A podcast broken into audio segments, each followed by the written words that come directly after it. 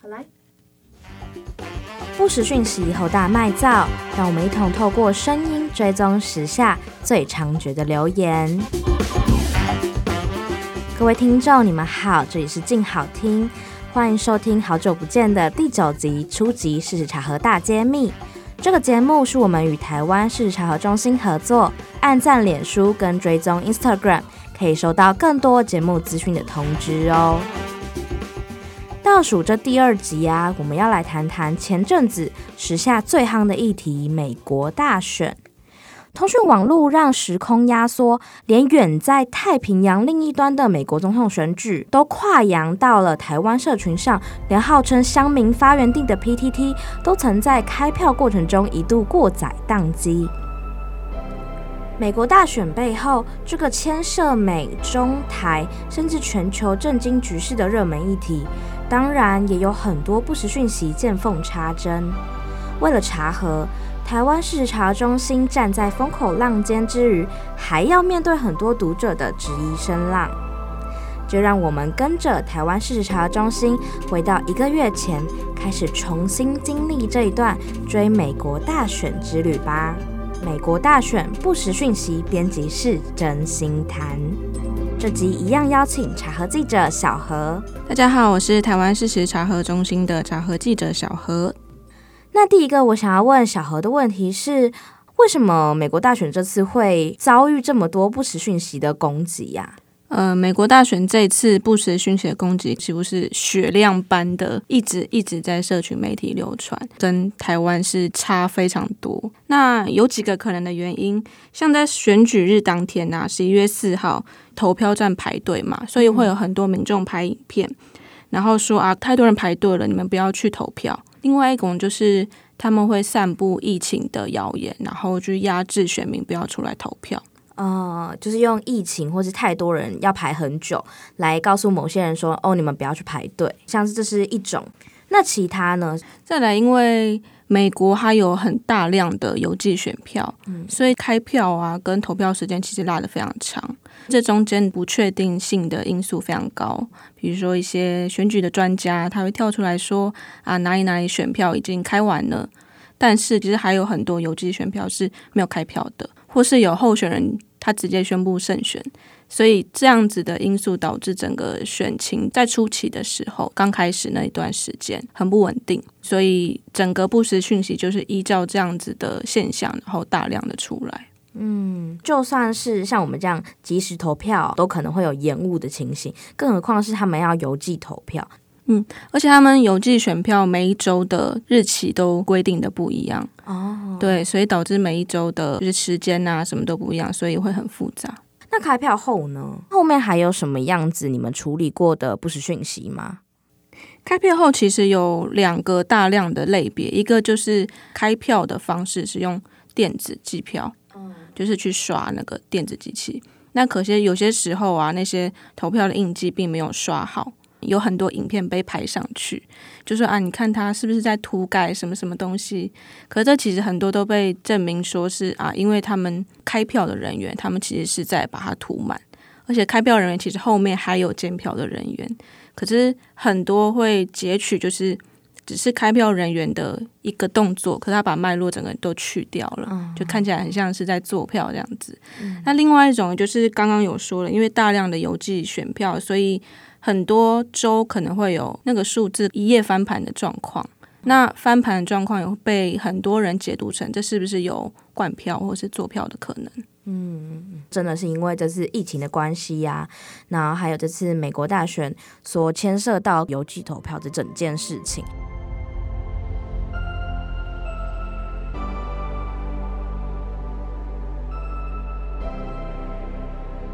才你有讲到的是，其实美国的这个选务谣言是雪量般的，这个是指英文的还是中文的谣言都非常多在社群上散布吗？对，那刚开始当然都是英文的谣言，然后美国啊或者是 BBC，其实很多媒体他们都会做一些事实查核，可能我们第一天我们看到了一则英文的谣言。可是过两天就变成中文，可能不用到两天呢、啊，大概 半天就变中文，然后在整个 FB 啊或者是一些网站上流传，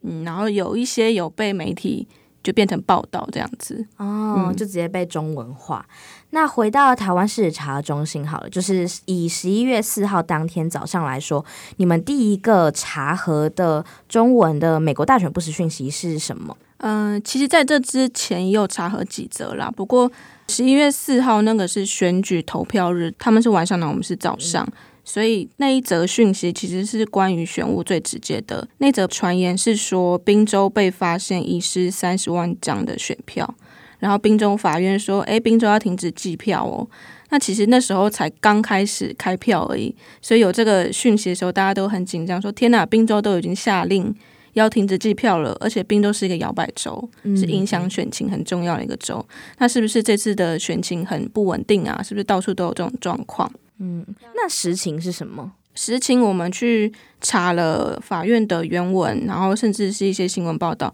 并没有说宾州要停止计票这件事情。嗯、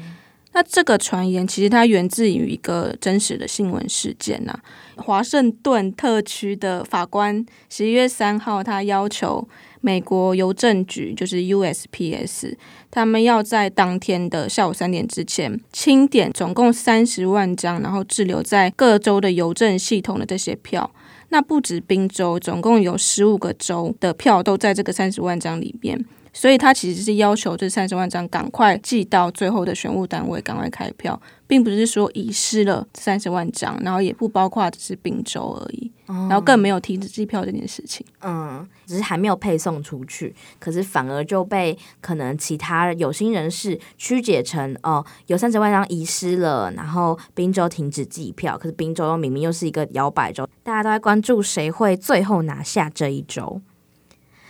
那像是这则，你说是台湾市查中心查核的第一个，而且是很重要的一个不实讯息。那后面还有什么样子你们处理过的不实讯息吗？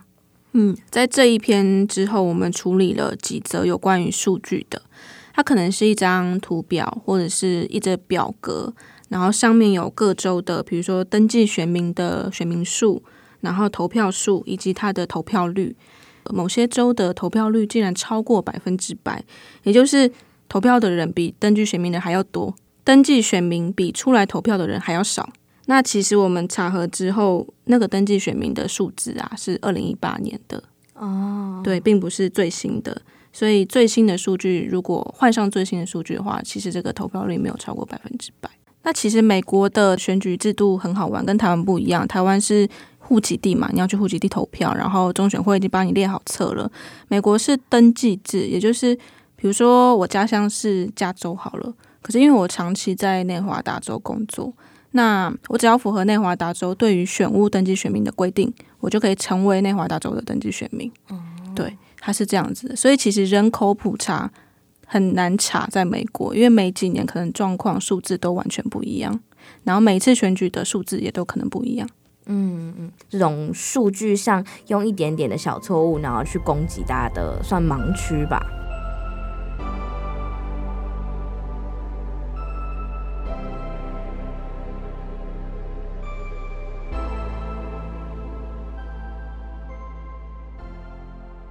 那其实除了数据错误之外，还有很多是假的照片或是假的影片。那有一些类别是说。他照片上显示的好像是丢弃的选票，然后说这些选票都是投给川普的票，可是都被撕碎了，然后被丢在垃圾堆里面。有一张照片是里面都是货柜屋，然后货柜屋里面全部都是选票。那其实那个是阿拉伯的当地在处理过期的鸡肉了的一个照片，根本就跟选票没有关系。那其他的有些照片啊，有些是真的选票，但它其实是空白选票，它并没有做投票的记录。然后有些是民众他乱丢的一些个案，那甚至有一些是真的邮寄过程，他把它寄丢了。可是最后新闻上记录上说，最后那些被寄丢的都有完成补票的程序。嗯。这里有几件事情想要就讨论一下，跟问小何。第一是这种讯息，大部分都是说投给川普的被寄丢了，投给川普的被销毁了，是这样吗？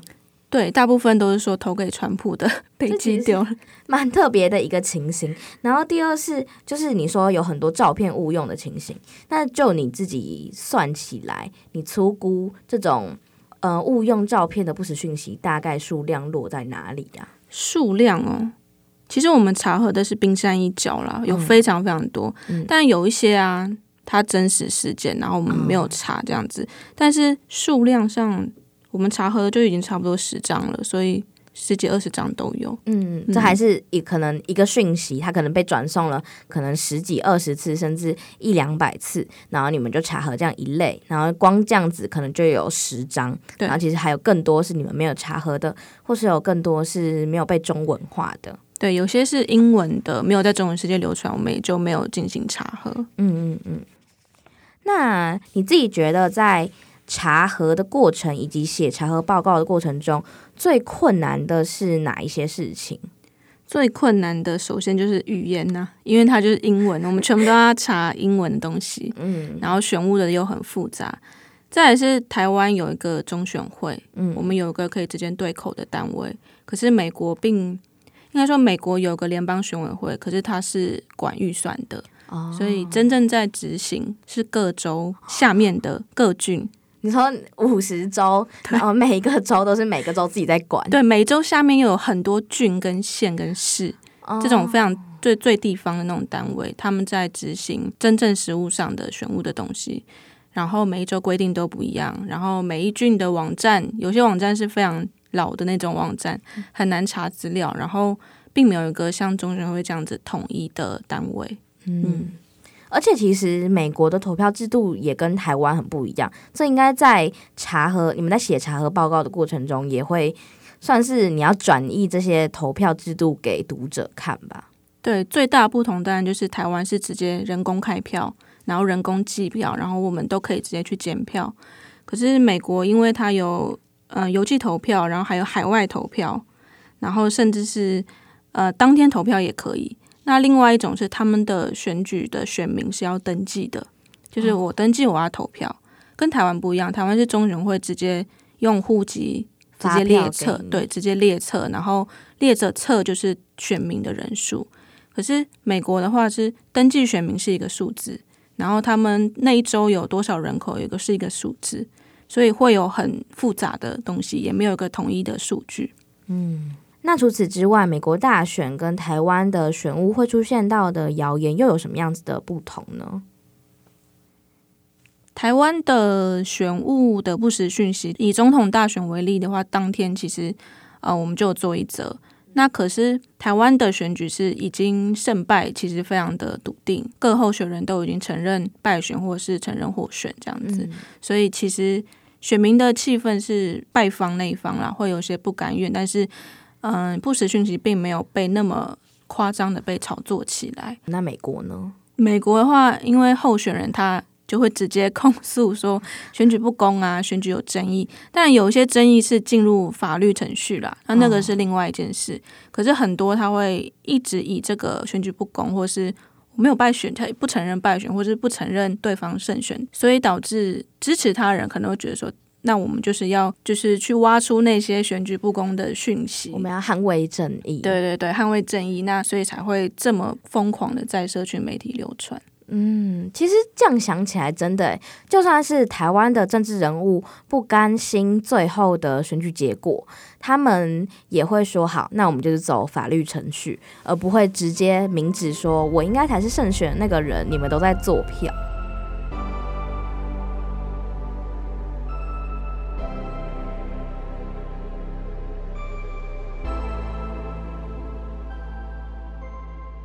接下来我想要回头来问问台湾事实查核中心的小何啊，究竟一定会有很多人问你们这个问题：你们为什么要查美国总统大选？我们又不是美国。对，这这是很好的问题，就是，但有很多人会说，哎，我们是美国事实查核中心，或是我们是第五十二周吗？那一直以来，我们的查核范围就是在台湾的社群媒体上，也就是以中文流传，然后在台湾的群组里面传。所以，其实我们如果有长期关注我们的查包，就会发现我们会查很多国外的东西。嗯，那当然也会有很多人说，诶，为什么你们要查国外的东西啊？可是因为我们会觉得说，就是这些国外的东西，就是在台湾的媒体或者在台湾的社群流传，台湾的民众看到就会相信，所以我们还是以这个标准去做。那再来就是美国大选，其实台湾各媒体跟台湾的民众都非常关心，所以我们当然也要就是去做这样的查核，以免就是民众会认为有些讯息是真的。嗯，其实刚才小黑有讲到，我们节目一开头也有说，这次台湾的讨论美国总统大选的声量其实是真的真的很高，而且我印象查中心有发布一个相关的讯息是，这次的美国总统大选的谣言其实大部分都是在脸书上啊，或者是 PTT 散布，相较于可能其他谣言很多是在 LINE 里面散布，是很不一样的。对，其实这次呃很明显的差别是。嗯、呃，我们的赖的群组几乎没有什么在，就是也没有人回报给我们说有关于美国的不实讯息，嗯、反而我们是嗯、呃、在 FB 的群组里面看到，FB 的社团里面看到，主要是 FB，那 PDD 上面也有，赖、嗯、反而这次就静悄悄的这样，因为我自己也有看到，我有朋友分享了就是不实讯息，嗯、呃，主要是转传或是贴链接的人说，哎，这是一个不实讯息。呃，这个机制就是脸书跟台湾事实查中心合作，就台湾事实查中心查核过的消息，如果是可能不实讯息，它就会跳出来说，就是你可能已经帮忙散播不实讯息了。对。那其实脸书不止跟我们合作啦，它跟全世界很多查核组织都有合作，所以有时候不一定是我们查的，就是先小澄清一下，不一定是我们查的，有些可能是其他的国外的嗯查核组织或是媒体。那我们的合作机制其实就是我们把查核报告提供给脸书，那脸书就会去侦测相关的连接或是关键的字词，然后去贴一个黑色标签，然后告诉说这个含有不实讯息。然后大家要往下看哦，下面就是他会讲说是哪一些查核组织查的哦，对，嗯，你可以去看那个详细的查核报告写了什么。对，那刚才有提到，就是有一些嗯读者会对于台湾事实查核中心的相关质疑，就是例如，其实非常多的不实讯息都在说川普的票不见了，川普被做掉了，川普被做票了等等的，但你们怎么能够一直去查核，然后告诉大家说？没有，川普没有被做掉。然后这个情形，他们会觉得说：“诶，美国法院都还没有结果，为什么你们就可以跳出来说这是错的？”嗯，这跟这次的选务的不实讯息跟法律争议真实事件绑在一起，整个现象有关。那嗯、选举有没有舞弊，当然是法院才能裁定的。这个我们也我们也认同。只是有部分选务疏失是真实事件。然后他其实已经进入法律阶段，那那些案件其实我们都没有进行查核，那那个就是有法律或者是其他媒体他们会去报道。那我们的局限就是我们只会查假的，对，我们只会发布哪一些是错的查核报告，我们主要是以这个为主，所以会有一个现象，好像是啊，我们都说民主党没有做票，那其实我们的那个声明跟报告里面都有压缩，其实我们只是查这个数据或是这个图表。他没有办法当做做票的证据，但有没有做票，这个真的是要看法院来裁定。我们并没有这样说，但确实啦，我觉得就是因为一直发布这样子的查核报告，的确会有让人会觉得说，诶，我们是不是在帮某一方澄清或是什么的？那延伸出来的疑问是，有些人就会质疑啦。那如果你们查出来的结果都是川普那些支持者质疑，像川普的票不见啦，川普的票被销毁，他们质疑民主党是不是有介入甚至做票的可能性？结果你们查说都是错误的，反而会不会让民众陷入一个误区，说哦，那拜登做票的相关讯息都是假的？反而未来可能民众在电视上看到相关呃拜登支持者或者是民主党支持者相关的做票讯息的时候，他们就会想说没有啦，台湾是。查核中心都查核过，这些都是假的，反而会让他们陷入这个误区里面。我觉得有这样想法的人，通常他就会已经警示到，就是这个中间的逻辑上谬误了。那其实接续刚刚那个事实查核的局限啊，其实我们很少发布正确的，嗯，主要也是跟我们划分的职责有关啦。因为正确的其实媒体都有报道啊，对，我们觉得基本上媒体都会报道正确的讯息。所以这个就不是我们的职务了。那也因为我们人力也有限啦，所以我们只会针对错误的去做非常详细的查核。那我们台湾市查中心一直澄清某一方作票的证据是错的，会不会成为另一种既定印象呢？我自己觉得，如果我是一个单纯的乐听众的话，我的确有可能会有这种状况，然后产生，然后也无法避免这种认知上的一种谬误。但是我跳过来说，其实大家也不要把台湾市茶的中心当成一言堂，就是台湾还是有很多媒体。然后也有很多可信的 KOL 啊，或是媒体。那我们也不是提供这整个美国大选的最终解答，我们只是提供美国大选的一个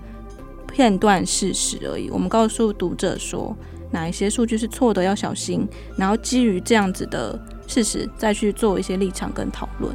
对。